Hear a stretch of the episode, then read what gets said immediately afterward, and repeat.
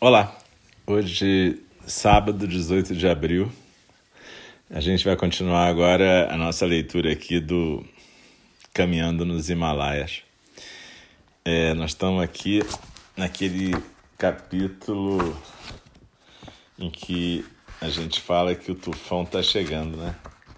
Capítulo 7. Então, vamos continuar aqui.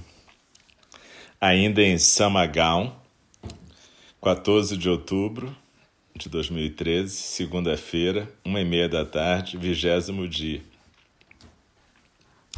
Presos pela chuva forte que cai desde ontem à tardinha, descobrimos por informes de viajantes que estamos em meio a um tufão que assolou boa parte da Índia e do Nepal. Estradas ficaram bloqueadas, trilhas caíram, pessoas morreram. Temos tido tempo muito chuvoso desde o princípio, com muita lama roupa molhada. Já não devo estar nada cheiroso e agora mofado, não vou nem me perguntar como pode piorar, porque sempre pode. A água penetra em tudo que seria impermeável. Não existe blindagem perfeita. Os tratadores das mulas e dos cavalos decidiram que prosseguir a viagem em direção ao passo de Larkia para dar a volta ao maciço do Manaslu seria perigoso demais com esse tufão, que lá em cima significa neve. Atolar na neve, para os animais e para nós, seria fatal. Assim, devemos voltar por onde viemos. Não é a melhor opção. O caminho deve estar mais perigoso, já que soubemos que houve desabamentos nas trilhas que se tornaram ainda mais íngremes. Mas é o caminho que há. Hoje permanecemos aqui, mas dormindo na escola local, pois o terreno onde acampamos está enlameado e as barracas muito molhadas.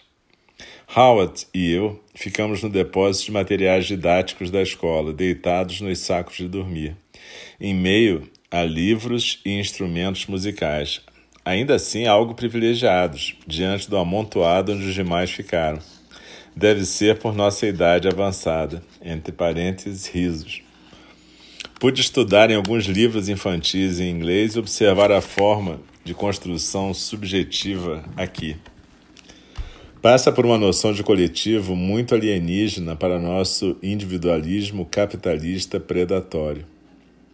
Ontem à noite tivemos uma reunião aqui mesmo com a comunidade local e o comitê de mulheres da aldeia, com a apresentação das crianças cantando e dançando, e um tipo de ritual de amizade, em que cada um de nós e dos habitantes da aldeia presentes depositava algo seu, pessoal, em um cesto depois havia o sorteio de um objeto de cada cesto, e então os sorteados se apresentavam entre si, se abraçavam e tornavam-se oficialmente amigos.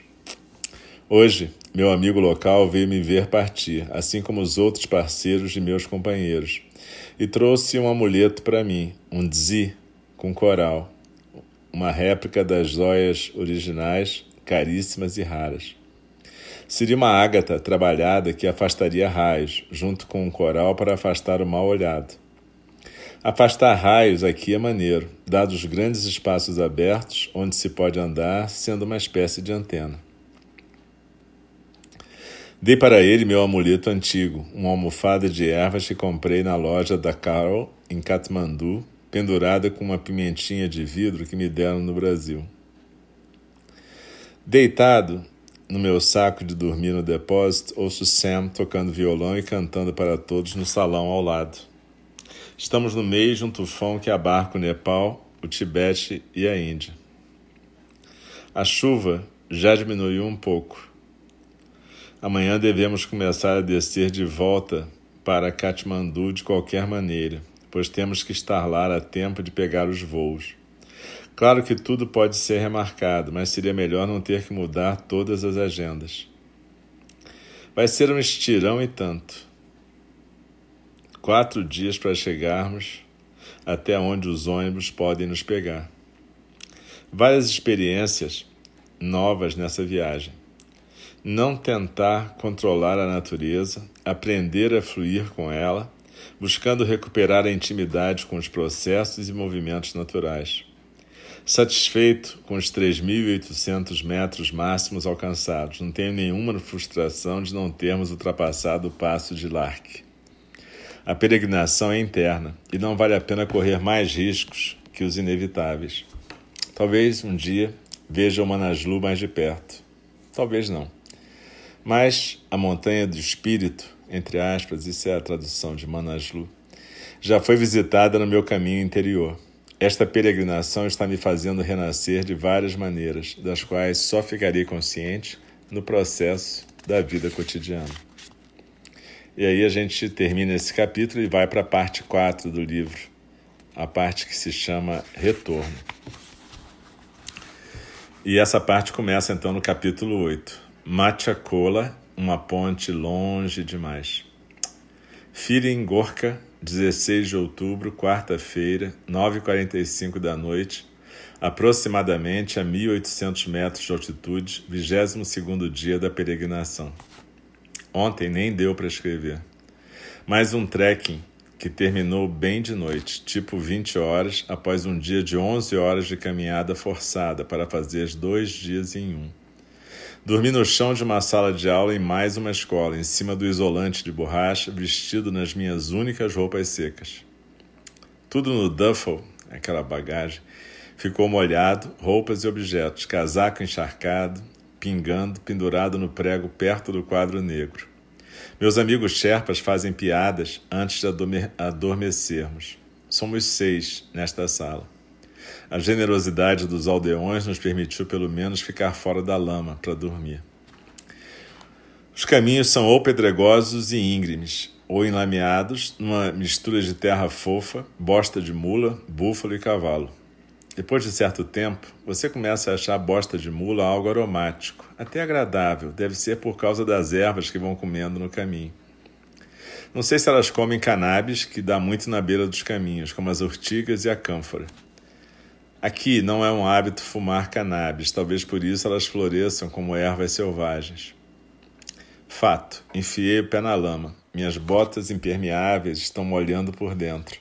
Acho que vou ter as bolhas que não tive na viagem inteira. Cuidei muito dos meus pés, como todo mundo.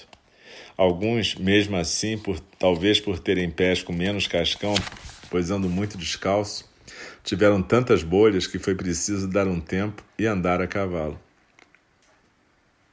Acordamos hoje às cinco e meia da manhã para sairmos mais cedo e agora às dez da noite escrevo com minha lampadinha de cabeça num quarto que compartilho com Howard numa estalagem na beira da estrada. Mais um dia de onze horas de caminhada. Se não fosse pelo Nurbo e demais Sherpas, isso não seria possível, para mim pelo menos. Vários desafios hoje. Ponte pêncil de madeira velha, com buracos, numa garganta profunda e com rio violento inúmeros rios novos que derrubaram partes da trilha, transformando-a mais ainda numa pista de obstáculos. Uma escada numa falésia, com troncos falhados como degraus, que me deixou todo cagado, tendo que descer com meus amigos Sherpas, conduzindo minhas pernas e pés como uma marionete. Ufa! Atravessar uma cachoeira que apareceu onde era antes uma trilha comum, e assim por diante. Tirei poucas fotos, mais vivência que registros. Mas as fotos de Syra estão no site, estarão no site da clínica e da Orochi, acho eu. Consegui aqui tomar um banho de chuveiro quente, mesmo que precário, pela primeira vez em três semanas. Três semanas aprendendo a reciclar a água morna das pequenas bacias matinal e noturna. Quando estava no chuveiro, após ficar na fila uns 15 minutos, alguém bateu na porta e disse: There's a line here. Tem uma fila aqui. Eu ri e disse: I know, I waited there. Eu sei, eu esperei aí. Enfim, quando saí não havia ninguém. É verdade que a latrina era na mesma casinha do chuveiro, que me custou dois dólares, duzentas rúpias nepalesas. Foi uma delícia, mesmo que precário. Incrível como uma chuveirada pode mudar sua vida. Minhas roupas molhadas penduradas do lado de fora do quarto. Uma cama com um micro colchão no estrado duro, que maravilha e umas boas risadas com Howard, discutindo como mataríamos o primeiro que nos desse bom dia, dizendo que dia maravilhoso. Gargalhamos e descarregamos um pouco da tensão da caminhada forçada e perigosa. Além disso, consegui falar três minutos com a Bia pelo telefone via satélite do povoado. Que felicidade ouvir a voz da minha filhota. Chorei de alegria. O telefone era de bateria, a luz era de lampião, havia uma música nepalesa no radinho de pilha da birosca onde o telefone ficava e aquilo foi o paraíso. Três dólares para chorar de alegria. Foi bom tranquilizá-la. Ela tinha ouvido notícia do tufão na internet. Pedi para avisar Paulo e Carol que tudo está bem. Amanhã deve ser o último dia da caminhada.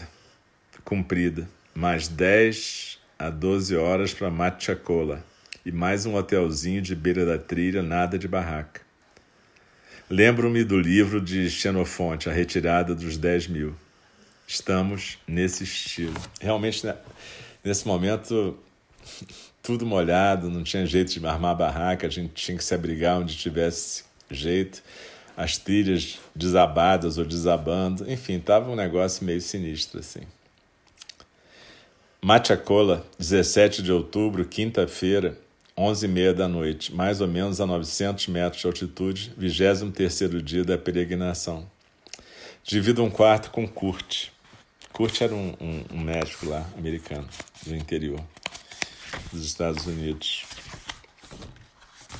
Muito molhado, comi no restaurante da estalagem um prato preparado por meus amigos, depois de ser recebido com cobertores e enrolado pelos companheiros que haviam chegado antes carinho e calor no frio da montanha e da chuva no meio da noite. Cheguei com Yam, um Sherpa, por volta de nove da noite. Ainda teve gente que chegou numa terceira leva e Aroshi e mais outros ficavam, ficaram numa outra aldeia, Tatopani, quer dizer água quente, é uma estação de águas termais a algumas horas daqui. Hoje tivemos um acidente trágico. Julie caiu do penhasco lá embaixo no rio Budigandaki, que normalmente já é violento, mas que após o tufão estava mais encachoeirado ainda, cheio de correntezas, além de estar gelado. Caiu de uma altura de uns 15 a 20 metros, acho eu, e foi rolando pela encosta.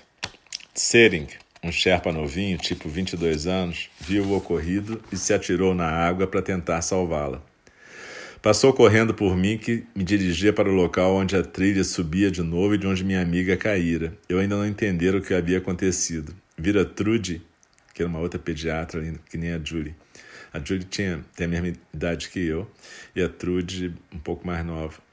Vira Trude gritando e apontando para o rio quando me aproximava do local, mas achei que era uma mula que havia caído, porque tinha visto uns troncos boiando e confundira-os com nossas bagagens. Quando Tsering passou por mim correndo e gritando algo como Very dangerous, don't go now, muito perigoso, não vá agora. Entendi que a situação era grave. Ele se jogou na água, seguido por Nurbo e Rainer, Rainer que era um, um canadense novinho. Seren conseguiu entregar para Julie um pedaço de madeira para segurar, o que possibilitou aos outros dois retirá-la do rio machucada, mas viva. O pobre Tsering já havia sido tragado pela correnteza nessa altura. Lutou, mas a hipotermia venceu e ele cedeu, afundando no Budigandak e morrendo como Bodhisattva que é. Não o vimos mais. É, é incrível, mas lendo esse pedaço aqui, me emociono de novo como se fosse lá. E não tem como não chorar, né? É. Julie foi socorrida, afinal somos um mini hospital de campanha, imobilizada e aquecida com as capas e casacos de quem estava perto. Prem, Prem é aquele que apareceu na foto que eu publiquei, que era o líder dos Sherpas. Conseguiu falar no telefone via satélite pediu um helicóptero. Conseguiram transportá-lo até um lugar onde foi possível esse helicóptero fazer uma manobra arriscada e pegar nossa amiga, junto com quem Ken, o médico que a socorreu, e Kat, nossa enfermeira-chefe. Foram para Katmandu no helicóptero, para o hospital da universidade. Julie teve fraturas e concussão cerebral, mas sobreviveu.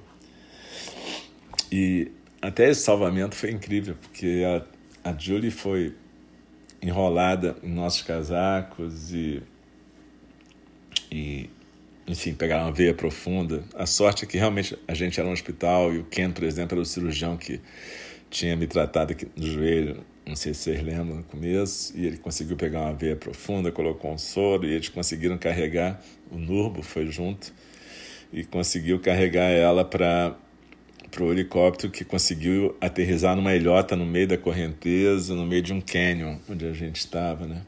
Foi incrível.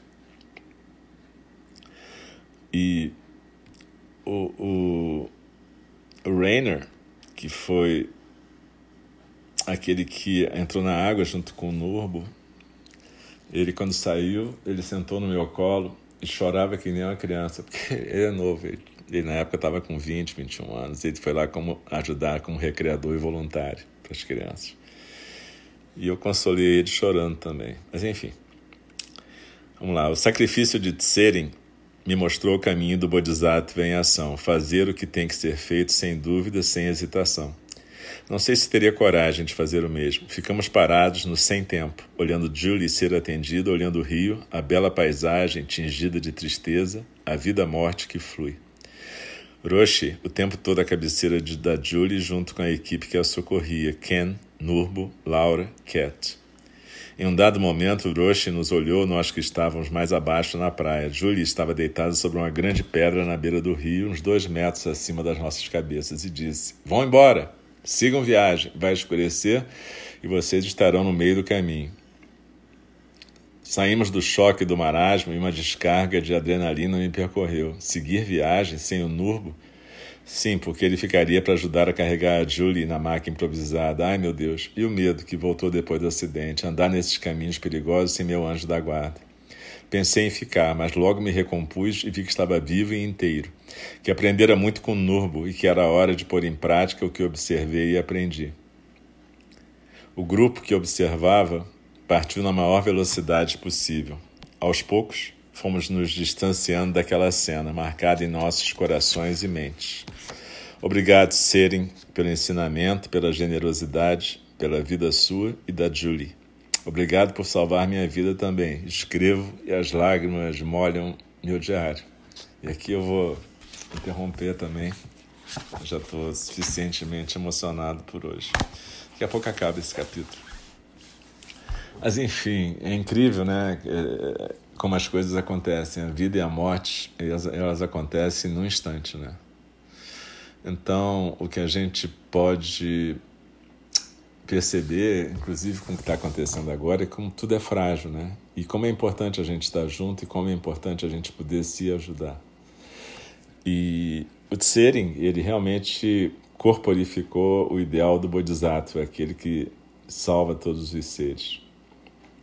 E hoje acho que não tem nem mais o que comentar, basta realmente a leitura. E eu desejo a vocês um bom final de noite, um bom domingo Quer dizer, amanhã tem, amanhã tem né? É porque a outra coisa que a gente faz, aquele vídeo com as pílulas do acolher indesejável, domingo não tem, mas o, a nossa leitura aqui tem. Então, beleza, a gente vai se ver amanhã, tá ok?